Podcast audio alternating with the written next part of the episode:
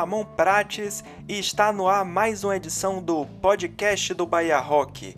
E nessa 42ª edição, quem está aqui comigo é Eduardo Galindo, responsável pelo canal do YouTube chamado Conexão Negra e que também já tocou baixo em algumas bandas de rock baianas como A Grande Abóbora. Nessa entrevista, ele fala um pouco sobre a origem do Conexão Negra, os projetos que ele já fez parte, atualizações sobre a Grande Abóbora e muitas outras conexões. Então, se ajeite aí que vai começar o podcast.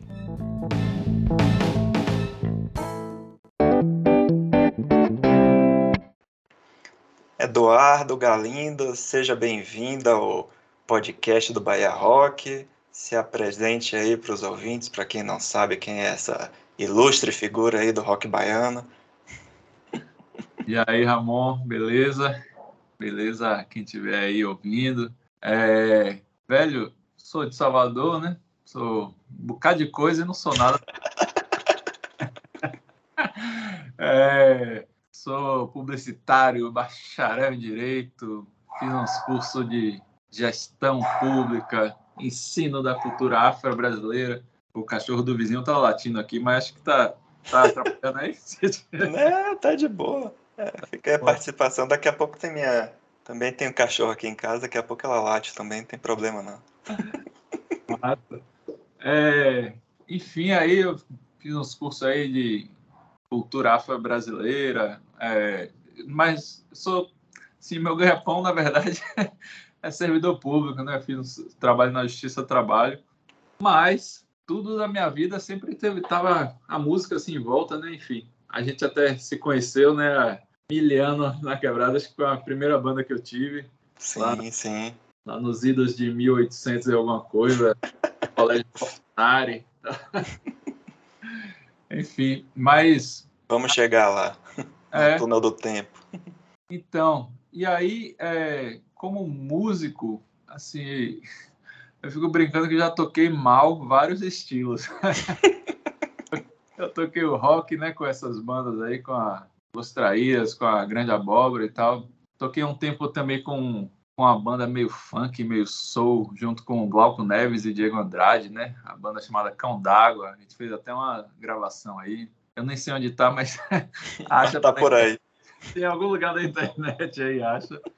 Toquei muito tempo também forró com a banda Charanga Véia. A gente tocou muito São João aí e tal, com uma galera massa, bem divertido. Cheguei a tocar até, Ramon, não sei se você está ligado, com João Ventura. Fiz uma apresentaçãozinha.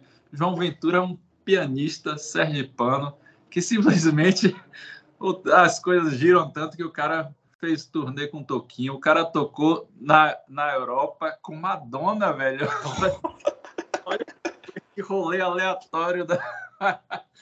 Mas enfim, é, João, a, inicialmente, basicamente, ele é um sambista, né? Mas é um cara muito, muito legal tal. Então, no final das contas, eu fiz, toquei vários tipos de música, várias coisas, e não me especializei em nada, mas continuo, assim, tentando fazer de vez em quando alguma coisa.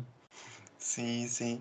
E recentemente você, você criou um, um programa aí no YouTube que tem perfil, acho que começou com perfil no Instagram, né, da Conexão Negra. Você falou aí que você fez esses cursos referentes à, à cultura negra. Foi a partir daí que surgiu a ideia de fazer esse programa, juntar isso, sua, sua paixão de, por música com essa parte aí da história da, da música negra. Conte aí como é que surgiu esse projeto. É, foi, foi mais ou menos por aí mesmo, eu, Ramon. Eu, enfim, obviamente interesse sim, a gente sempre tem e você também, quanto baiano, você sabe que naturalmente a gente tem mais contato, é, talvez, do que em outros lugares do país com a cultura afro-brasileira, né, com a cultura afrodescendente, seja na música, seja na, nos costumes, enfim.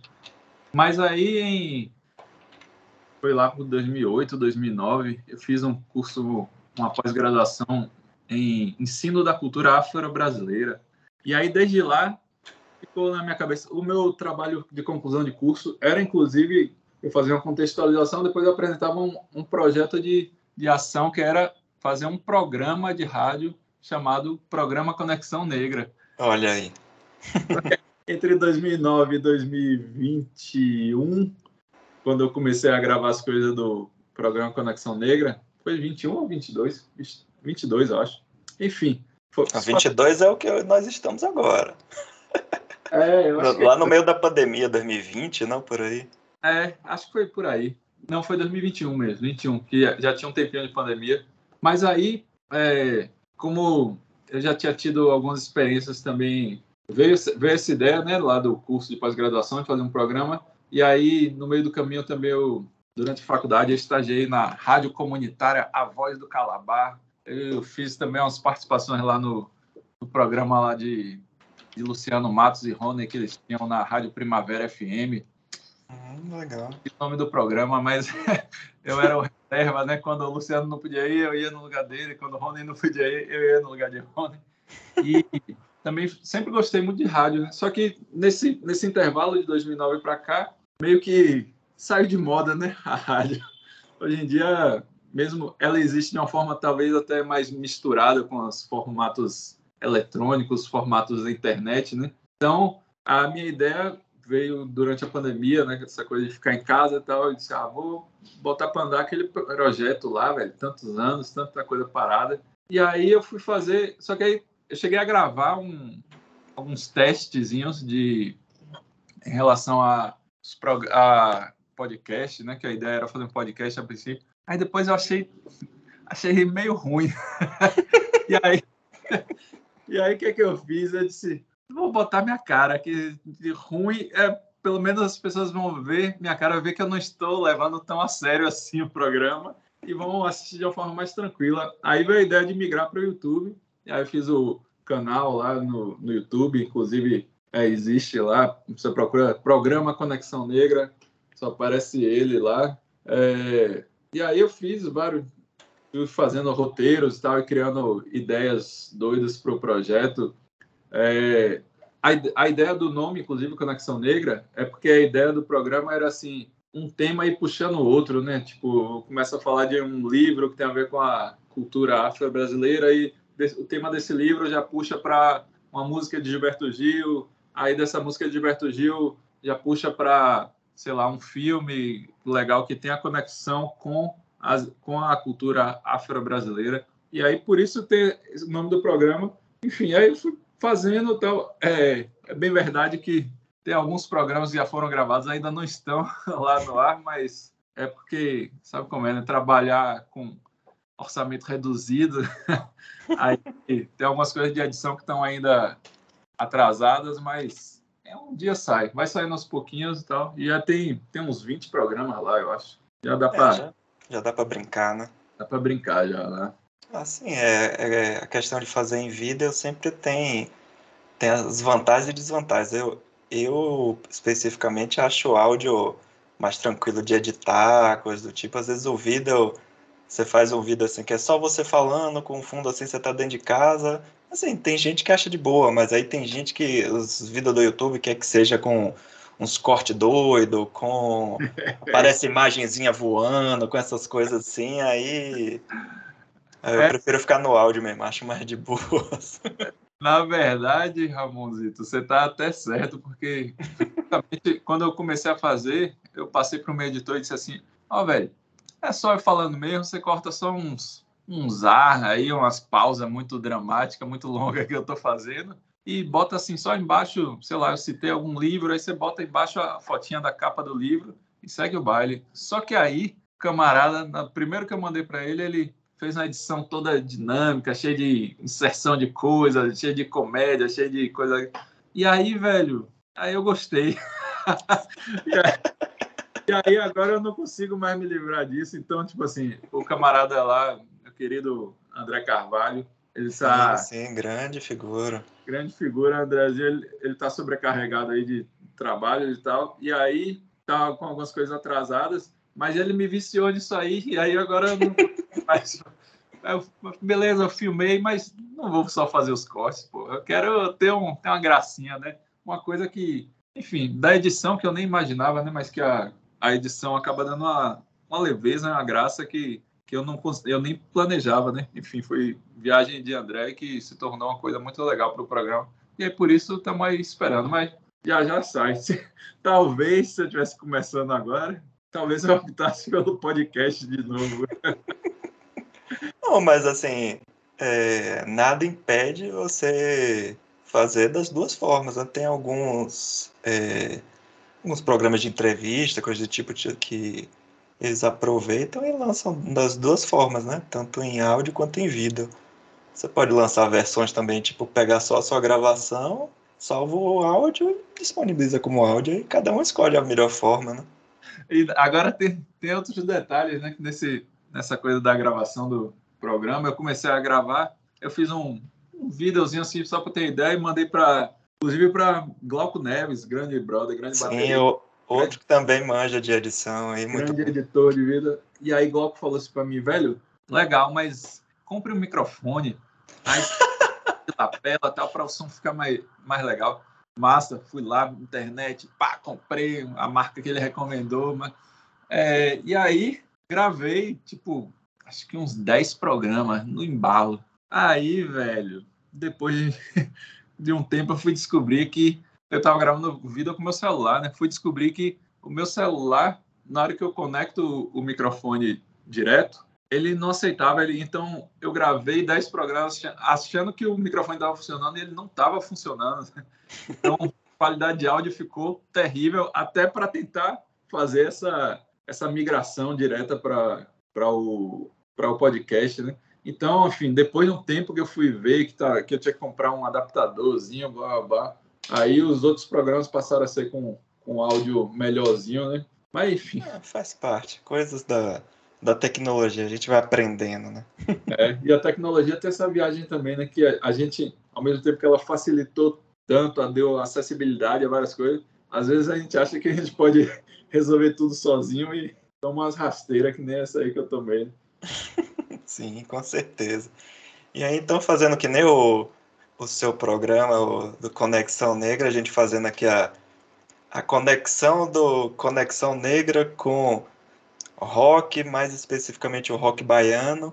Apesar de que, que se a gente for falar do, do rock como gênero, né, ele é um gênero que surgiu, né, através da música negra, mas foi entre aspas roubado, né, pelos pelos brancos e a gente chega até o, o disco do Cascadura, Bogari, que você escreveu um, um texto no Instagram do Conexão Negra, e aí até virou um post também do Bahia Rock, uma coluna sua lá. Então vamos começar a fazer essa conexão aí da música negra, baiana, rock. Me conte aí sobre isso. Aí a gente pode devagar aí até altas horas aí. É até curioso que se a gente for parar para pensar do rock baiano, é assim, Salvador é uma cidade que é essencialmente negra, né? A maior a maioria da população, acho que sei lá, 60% da população é, é negra.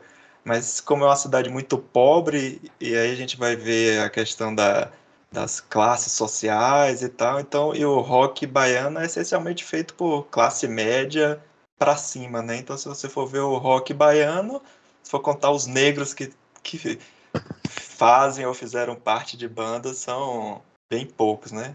Com, com certeza, Ramon. É, eu, sou de uma geração que começou a ouvir rock e que passou, inclusive, o susto de, ao descobrir que Jimi Hendrix era preto, sabe?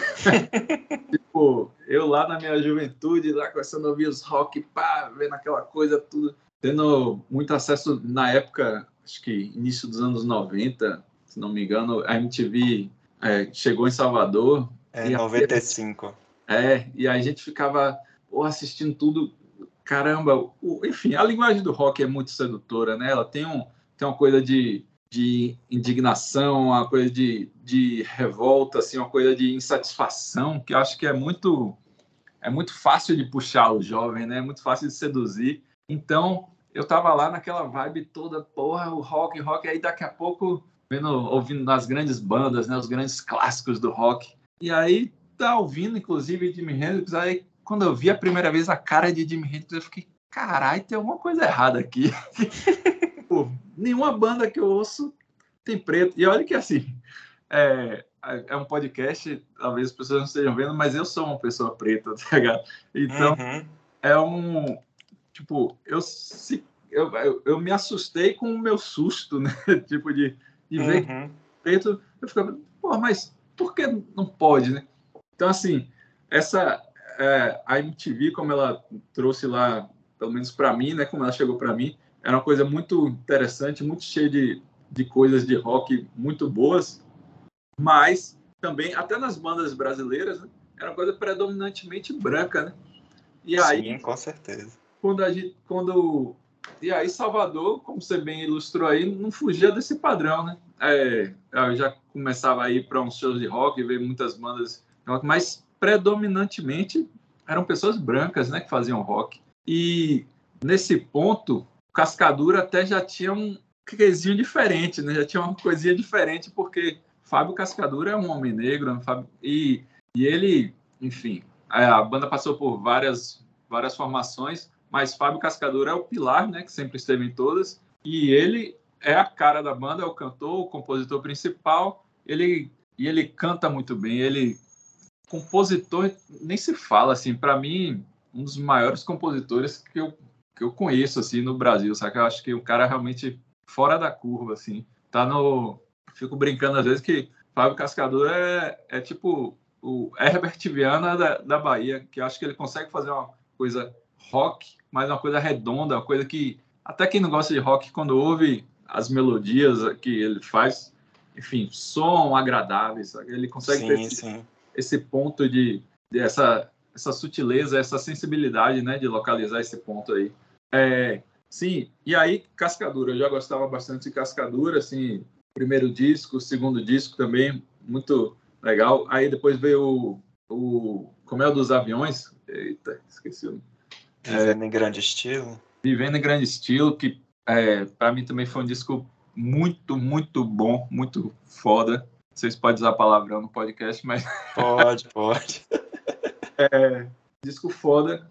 Mas aí veio esse, esse, esse disco seguinte, que foi Bulgari, que segundo os próprios camaradas né, do Cascadura, eles gravaram meio apressadamente, porque rolou uma oportunidade de lançar um disco pela revista de Lobão tal. Sim, e aí, sim. Tinha algumas composições, tinham que agilizar tudo. Só que nessa coisa de gravar rápido, por incrível que pareça, o resultado foi fenomenal, né? Não foi uma coisa assim, ah, ficou meia boca, ficou mais ou menos. E, e aí, é, esse disco parece que é um disco, mais ou menos, no meu entender, não sou especialista nem estudioso do rock, muito, é, nem do Cascadura, mas me parece que ele é um, é um momento assim que, que Fábio e a turma começam a tomar um caminho assim, tipo, velho, a gente é do rock, mas a gente é Bahia. A gente. Sim, exatamente. A, a forma da gente se comunicar dentro do rock, a gente não tem que ter a vergonha de ser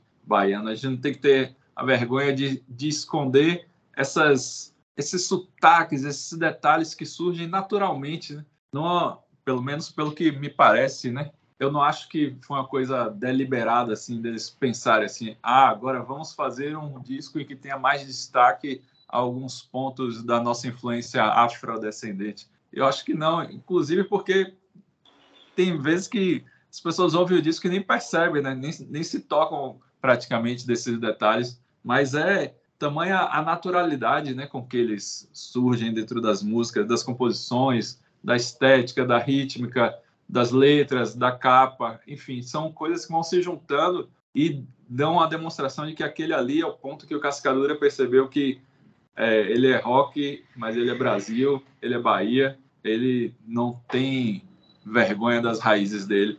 E o disco seguinte, inclusive, o, o Aleluia, Aleluia. eles foram, inclusive, mais ainda, ainda né, nesse sim, processo. Sim. Então, para mim, o, esse, como eu disse, esse disco marca uma, um, uma, um direcionamento, né, uma, uma curvazinha que eles pegaram, que acho que foi bem interessante. E aí surgiu a ideia desse, desse texto quando eu estava eu tava aqui em São Paulo, de boa, sem pensar, sem imaginar, de bobeira. Aí, quando eu vi caramba, a Cascadura está fazendo os últimos shows da, da história do Cascadura lá em Salvador. Poxa, eu queria estar tá lá em Salvador agora. Tal.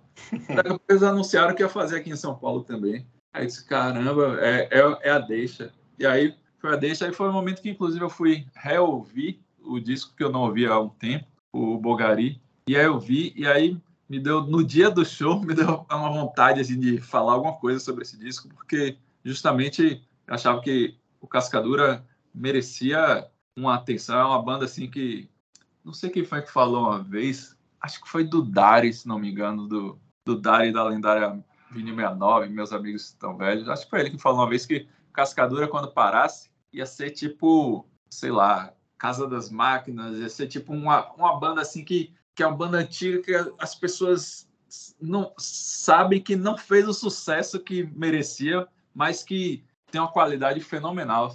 É, realmente, aparentemente, eles pararam, né? Ah, agora Fábio deu esse, esse ponto final aparente na carreira da banda, mas eu tenho certeza que as pessoas que vão chegar para ouvir o Cascadura daqui a um ano, dois anos, dez anos, vão ouvir e vão ter a noção de que é realmente uma banda do caralho, é uma banda de qualidade, as composições são fenomenais, Fábio canta muito, os arranjos são bons, enfim, é uma banda que poderia ter sido, é chato até falar isso, poderia ter sido sim, mais sim. do que foi, né? Parece que eles não foram nada. Não, eles foram bastante coisa e tiveram importância muito grande. Mas sempre dá aquela sensação de, poxa, poderia ter sido uma coisa assim, de uma, de uma dimensão nacional, poderia ter sido uma coisa muito mais influente do que ela já foi. Sim, sim.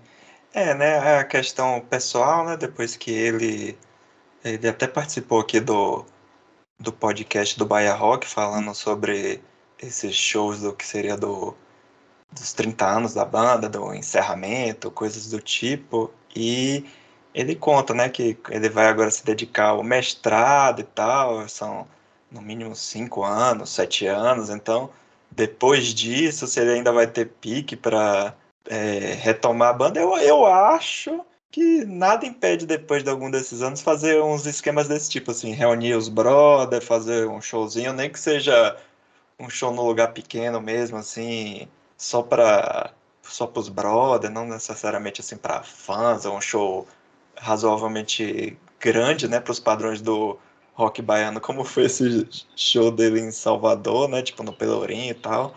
Mas, enfim, é aquela coisa, né? Nunca diga nunca, né? Assim, fechou as portas, mas nada impede de daqui a algum tempo. Mas é essa questão do, das bandas que poderiam ter ido mais longe, né? Acho que no rock baiano que não falta são exemplos desse tipo, né? Tipo, sei lá, Dead Billies, Maria Bacana. São bandas que são grandes, né? Assim, a gente sabe da, da importância dentro do, do rock baiano, mas que infelizmente é, não chegaram a ter um grande sucesso no Brasil, né? É uma pena, mas é coisa da vida, né? Especificamente até do Cascadura, teria até um, uma das questões, até na época que eles se mudaram para São Paulo e tal, que até uma das questões que poderiam estar tá impedindo o sucesso era a questão até do próprio preconceito, né? O fato dele ser negro e tal. Sim, Isso sim. É... Tem, é, é, isso, isso, me lembrou. É, qual, qual era a banda? Tinha uma, uma banda. Enfim, na verdade, eu, eu, vou até não falar o nome propositadamente, né? Mas tinha uma banda de Salvador que eu lembro que eu fui para um show uma vez e aí alguém me falou assim: se essa banda, quem, quem cantasse fosse a guitarrista, eu acho, a banda era sucesso garantido. Aí eu olhei assim, como é que é? Aí eu fui entender, tipo, porque a, a moça que tocava guitarra era uma moça realmente dentro dos padrões estéticos mais aceitados, mais aceitáveis mundialmente. Sim, sim.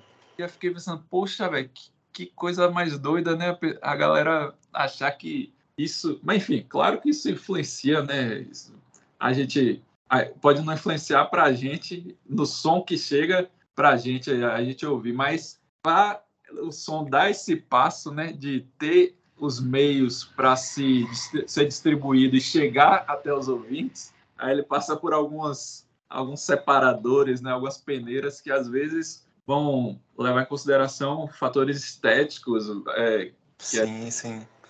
É, eu lembro, eu lembro até que é, na época, nessa mesma época que você citou, né, de tipo, quando chegou a MTV, que começou a gostar de rock e tal, né, na, lá nos primórdios lá dos anos 90, é, é, é, como aí começou, eu comecei, no meu caso, né, eu comecei a ter muito preconceito com a questão da indústria do carnaval, né, da She Music, e uma das coisas que mais me incomodavam era que, tipo, tinha no colégio, as pessoas vendiam o abadá para o bloco e para você comprar o abadá, você tinha que fazer um cadastro, levar uma foto 3x4, aí a depender do bairro que você morasse, é, não era aceito. Se você, se você não estivesse dentro desses padrões é, estéticos, você também não era aceito e tal. E isso era uma das coisas que me deixava muito indignado, assim, que me deixava com raiva da,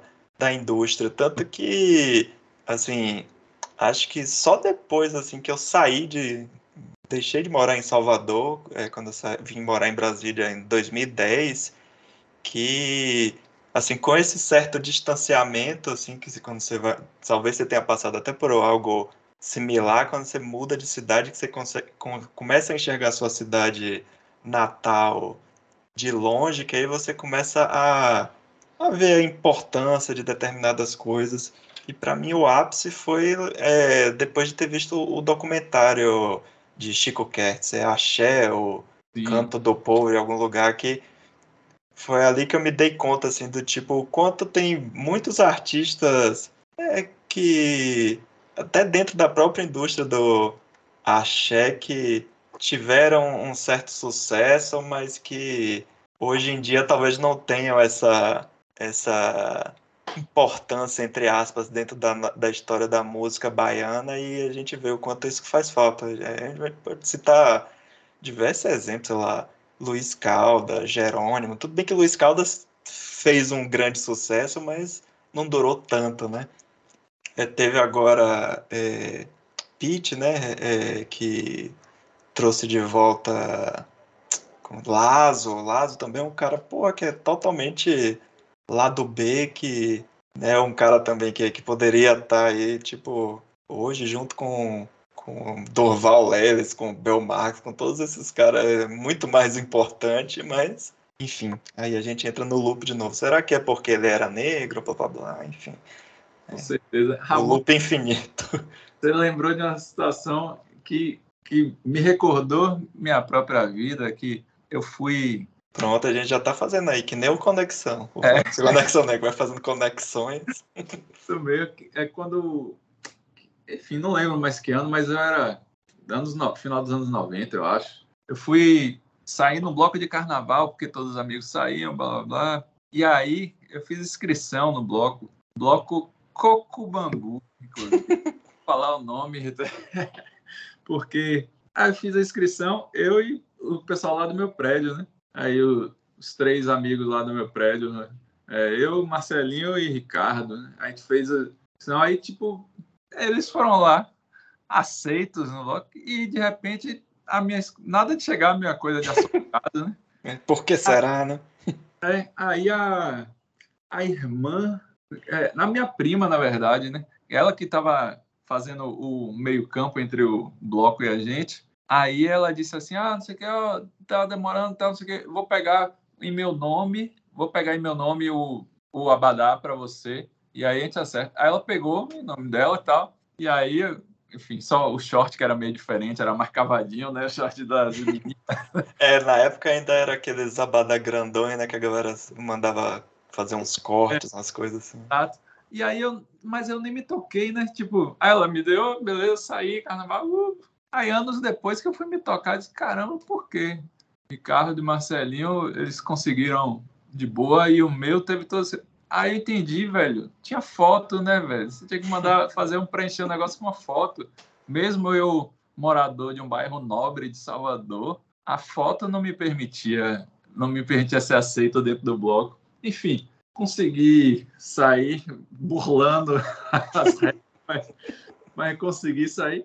Mas isso realmente, é, quando a gente vai pensar também nas os cantores, cantoras e tal, e bandas, é, é, uma, é uma, de uma complexidade muito grande, né? Tipo, é aquela velha história. Por que Daniela, Ivete, Cláudia e, tipo, Margarete e Alô Bennett não ficaram mais atrás, tal? Porque, como você falou, Durval, é, Bel Marx estão lá em cima e, e Lazo ficou mais para trás. Enfim, é, sem, sem buscar explicações simplistas. Sim, é, com certeza. Mas, mas, é claro que o, o racismo está incluído, está tá nesse bolo. Né?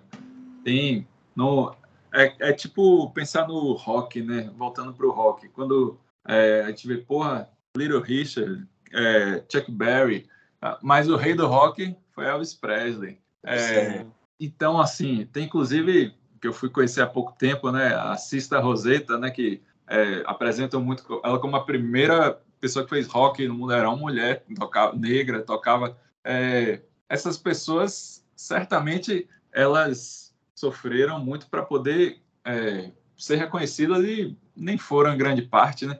Mas ao mesmo tempo é, eu também não não tiro a qualidade dos que são tipo assim Elvis Presley para mim tem qualidade ele, tem, ele não é porque ele foi colocado talvez num patamar acima ou foi isolado num patamar é, com excluindo os outros que ele não tem qualidade em si, assim como sei lá no axé a gente pensando ah, é, Lazo ficou para trás, mas não lá, quer dizer que os não quer dizer, é, não quer que dizer os outros que, eram ruim ou que ou que Durval eu tenho minhas preferências de música, mas aí mas mas acho que também simplificar demais é, é um perigo. Mas é óbvio que a gente percebe que essas questões raciais estão envolvidas de forma significativa nessa, nessa coisa toda. E tinha uma, uma coisa, Ramon, que eu, que eu fiquei viajando, lembrando.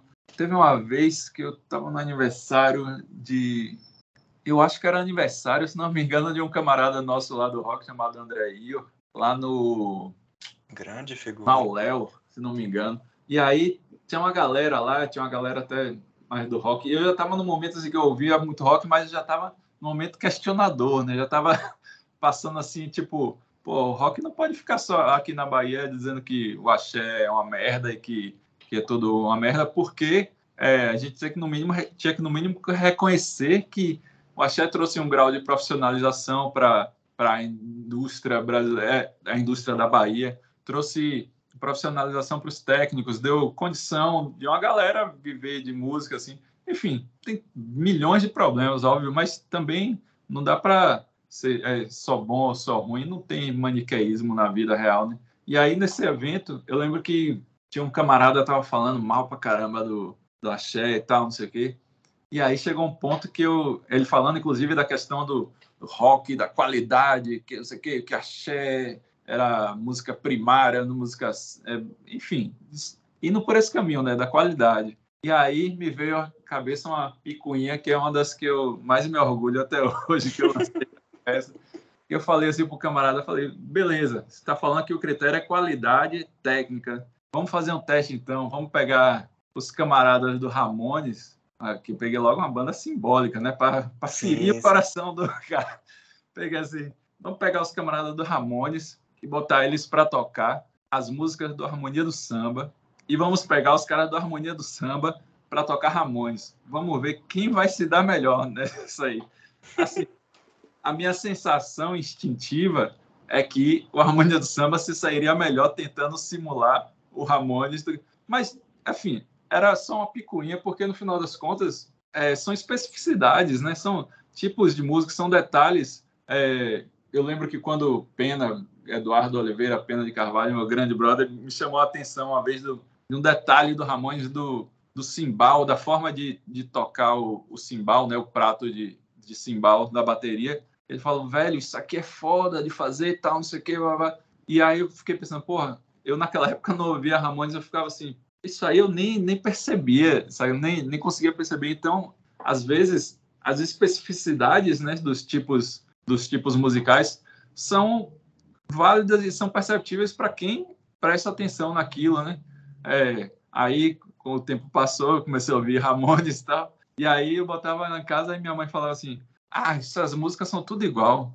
Minha mãe, é, é tudo igual, realmente, se você não ouve, assim como se você não ouve samba de roda, você bota um, um, disco de samba de roda, você ah, tá tocando a mesma música o tempo todo. Então, sim, sim. É, é, respeitar as especificidades né, de, cada, de cada ritmo, de cada tipo de musical, eu acho que é uma coisa que também esse processo de, como você falou que você passou também de negar a share music para depois ressignificar ela, é, pelo qual eu também passei, é um processo que dá a gente um pouco dessa perspectiva, né? Tipo, velho, você pode até não gostar, mas é, é um tipo de música, é um tipo específico que a galera gosta de determinada coisa e então essa aí às vezes eu achava acho, é, acho, é, acho que às vezes o que me incomodava mais era mesmo essa questão mesmo da, da indústria de e que é, que até no documentário fala, né, que no final das contas isso também meio que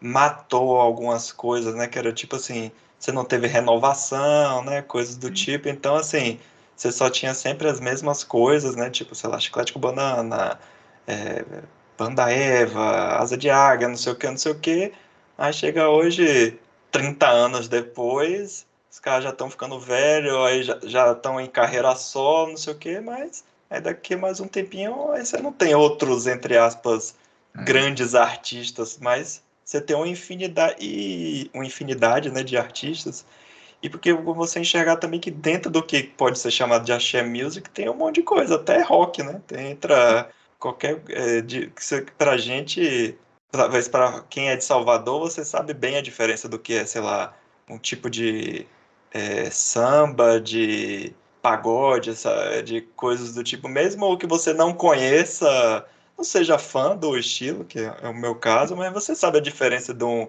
pagode paulista para o pagode baiano, que é outra coisa totalmente diferente, né? Então você vê que tinha tipo El Chan, é, era um universo que era, era diverso, mas que a própria indústria acabou com isso, né? E não dava espaço para outros, para outros estilos, até mesmo o próprio rock, né? Porque a gente já teve, né, o, no início lá, artista, um artista grande como Raul Seixas, aí depois disso, para a gente conseguir furar essa bolha, demorou, mas hoje a gente tem, ó, que talvez, talvez seja maior artista do rock brasileiro atual, para mim é Pete. Uhum.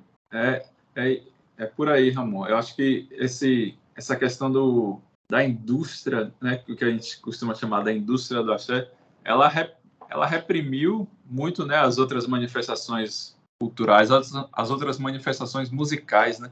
Eu tinha uma época que você ligava o rádio em Salvador, tipo, das do, 14 emissoras que tinha, acho que tinha só a educadora e a, tinha só a educadora e a, e a Globo FM, que não, não era a programação basicamente do, do Axé Music.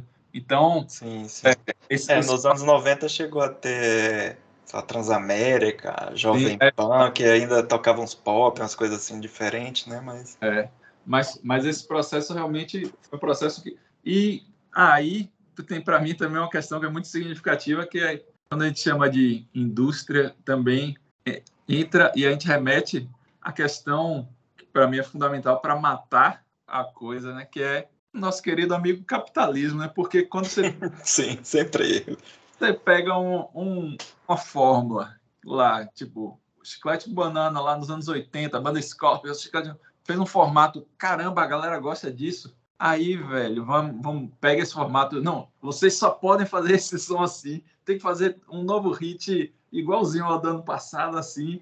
E as outras bandas que vão surgindo vão sendo influenciadas pelos, pelos empresários e, e pelas gravadoras que tinham condição de, de financiar gravações e tal, de forma que influenciava a pessoa. Aí a pessoa, a margem de criatividade estética ia ficando cada dia mais apertado, cada dia mais apertado, o cara não consegue mais produzir nada que não seja isso aí. E, enfim, em busca do, de ter mais um, sei lá, mais um cara caramba, cara caraô desse ano, ter mais um né, cabelo raspadinho, estilo Ronaldinho, não, agora vamos fazer cabelo trançadinho, estilo dreadlock, pronto.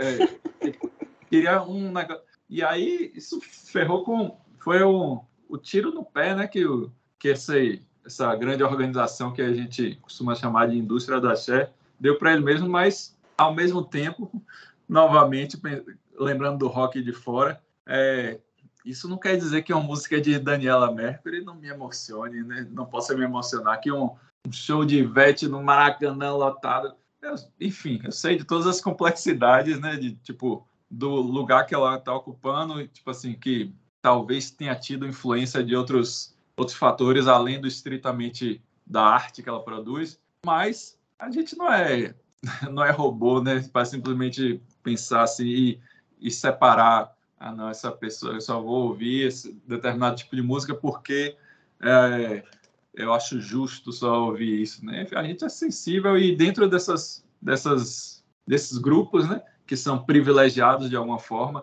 em relação ao acesso ao, aos meios de produção musical e distribuição, tem muita coisa boa, né? Tem muita, muita gente legal também fazendo coisas boas.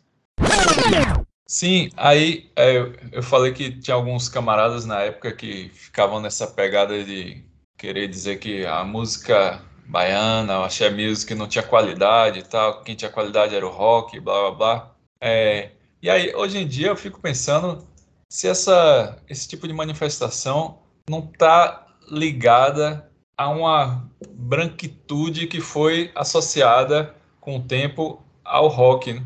porque, enfim, o parâmetro daqui do Brasil, né? O parâmetro daqui do Brasil é que a gente tem várias influências estéticas, artísticas, tal, de várias origens. Só que existem umas que são mais valorizadas e outras menos, né?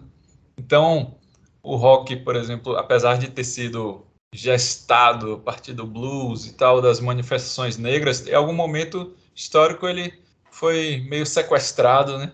E aí, de repente, o, a, o que se chamou de rock passou a ser uma manifestação musical basicamente de brancos, né? Então, é, talvez por, por essa razão, alguns camaradas tenham passado a, a entender que o rock era superior a outras manifestações, justamente porque as, as manifestações brancas, em geral, são mais valorizadas do que as manifestações negras. E aí, dentro desse pacote genérico. E, óbvio que essas coisas são muito mais complexas, né?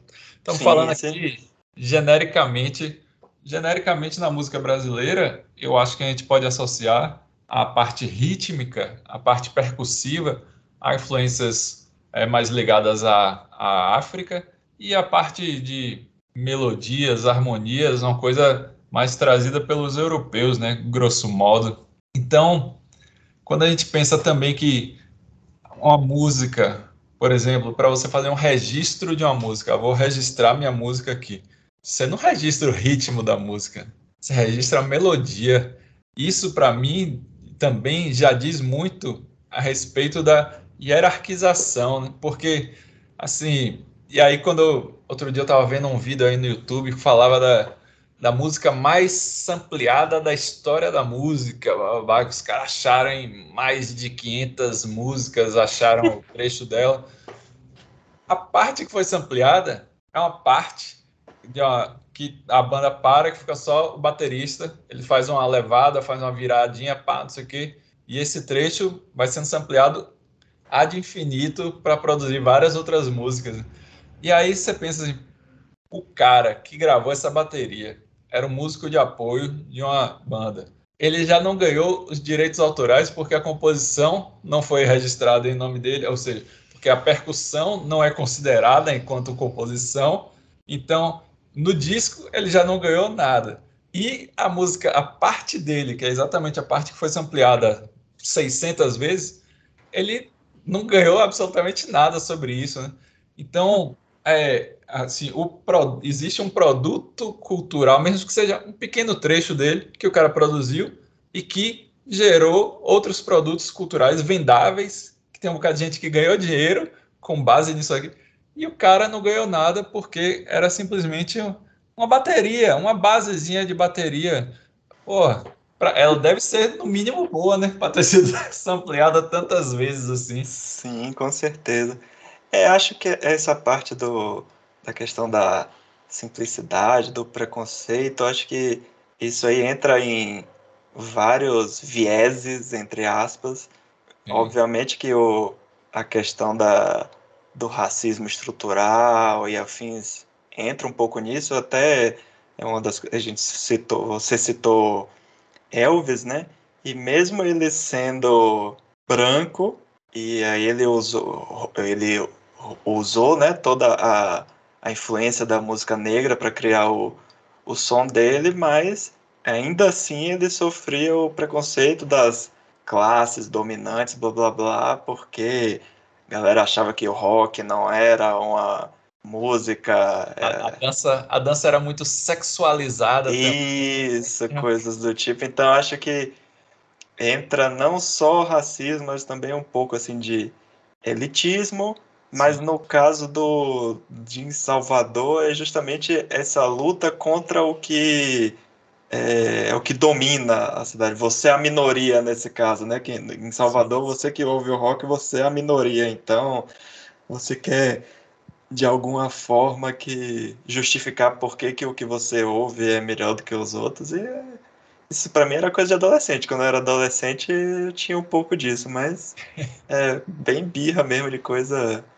Ah, ainda assim, tipo, na época eu já gostava, sei lá, de Madonna, as coisas de música pop, mas gostava de rock e não tinha por que usar esse tipo de, uhum. de né? argumentação, né, digamos assim.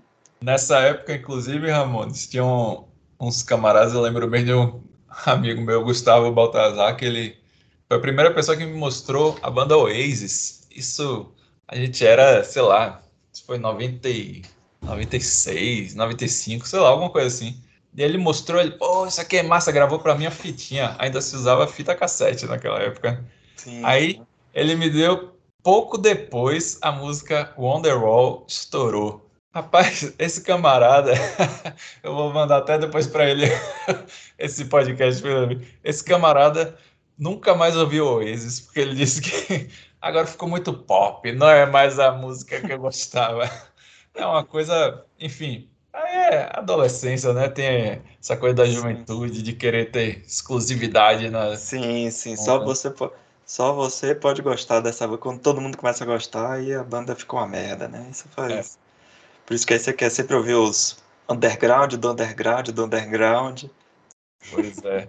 E Ramon, a última coisinha que eu queria registrar aqui é que, velho, mais uma vez eu tava lembrando que você é uma pessoa que está sempre, desde que eu me lembro, desde que eu me entendo por gente, você está na, é óbvio, nas suas condições, na sua, é, dentro das suas possibilidades, mas está nessa onda da, da comunicação e, e da música, de dar um apoio para para música, para a cena alternativa em geral. Eu estava lembrando que a primeira, a, a, Grande Abóbora, né, que eu tive a banda em, sei lá que ano foi, mas na época você foi, você que convidou a gente, pô, bota lá umas músicas para baixar lá no site do Bahia Rock e tal. Aí, aí, aí, a gente era tão tosco que a gente não tinha nem e-mail da banda nem nada. Aí você falou, não, vamos fazer um e-mail aqui agora. Você fez o e-mail da banda, inclusive a grande abóbora, arroba é, yahoo.com, porque tem que botar um contato aqui para vocês terem. Então, assim, é, eu acho que esse, essa sua essa sua onda, essa sua disposição de estar tá sempre é, divulgando e colocando, colocando para mais pessoas ouvirem, para mais pessoas verem, terem acesso a todo tipo de, de manifestação, seja musical ou no, ou no caso, assim, como eu estava falando até do programa, enfim, musical, artística ou qualquer nome que se queira dar, mas essa sua disposição, velho, eu acho uma coisa muito, muito louvável mesmo e assim, se em algum momento da história eu esqueci de te agradecer, eu te agradeço agora. Esses últimos 20 e, sei lá, 20 e tantos anos, eu gostaria de te agradecer formalmente isso aqui. que bonito, muito. Muito obrigado depois dessa. Mas então vamos para então, encerrar aqui, que é um, esse tema, né? A gente vai fazendo conexões. Se deixar, a gente fica aqui fazendo conexões até As conexões são infinitas. Mas para finalizar, antes aqui de começar a gravação, você estava me contando o status aí da, da grande abóbora, que de, aí ah. durante a pandemia vocês Sim. se reuniram aí para gravar virtualmente o disco, já lançou música. Como é que tá o status aí para novas músicas? Conte aí para a gente finalizar. Massa. Então, a Grande Abóbora, né? Essa banda que a gente fez lá nos anos 2000 e que aí parou, sei lá, em 2005, 2007, não lembro mais, mas enfim, a gente sempre manteve, apesar de cada um tomar um rumo, né? Mas sempre manteve uma boa relação, todo mundo.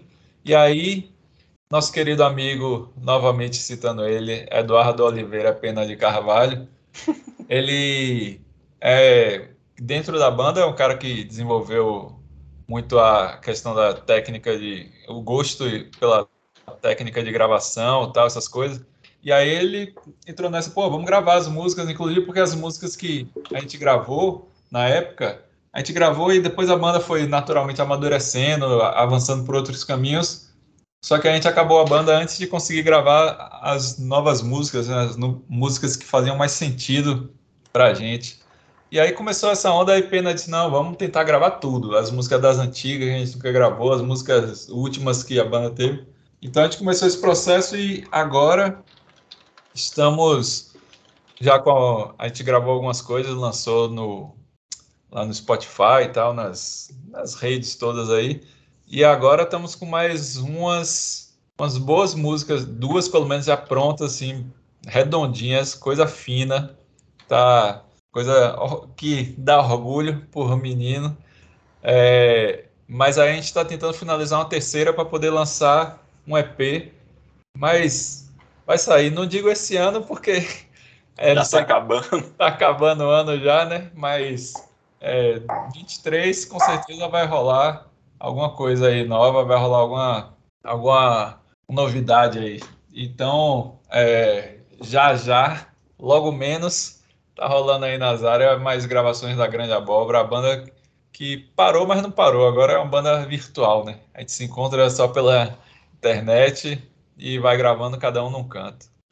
Mas muito bem, depois desse, dessa atualização aí da Grande Abóbora, vou torcer aí para vocês finalizarem logo essa terceira música, senão lança só duas mesmo e junta com as outras três que já lançou, já lança aí um EP com tudo, pronto. E quando algum dia quando conseguir terminar a outra, aí lança de bota lá versão deluxe com música bônus.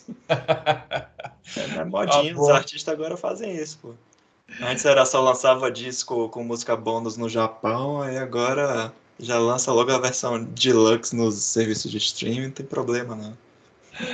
Pois é, em breve, fé em já, em breve vamos estar tá aí. E em breve tem então música da Grande Abóbora nova saindo aí. Em breve tem vídeo lá no canal do programa Conexão Negra. Em breve estamos tudo aí, fazendo várias coisas ao mesmo tempo.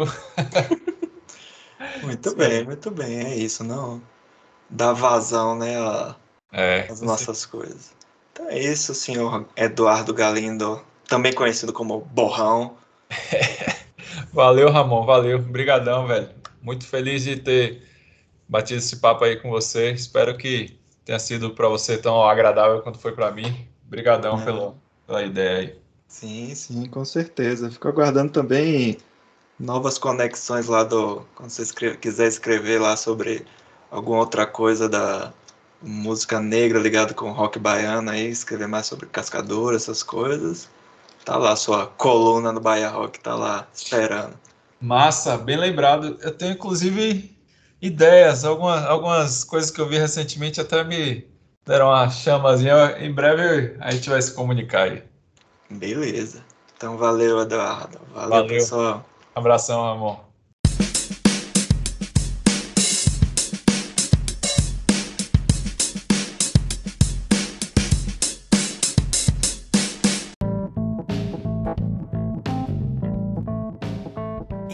isso, pessoal. Chegamos ao final de mais uma edição do podcast do Bahia Rock.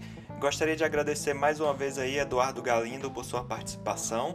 Vamos aguardar aí o lançamento dessas novas músicas da Grande Abóbora, porque as primeiras três músicas que eles já mostraram são bem legais, então espero que essas próximas três também sejam boas. E não esqueçam de acessar lá o Conexão Negra tanto no YouTube quanto no Instagram. O link está aqui na descrição do programa. Então é isso, pessoal. Até o próximo programa. Um abraço.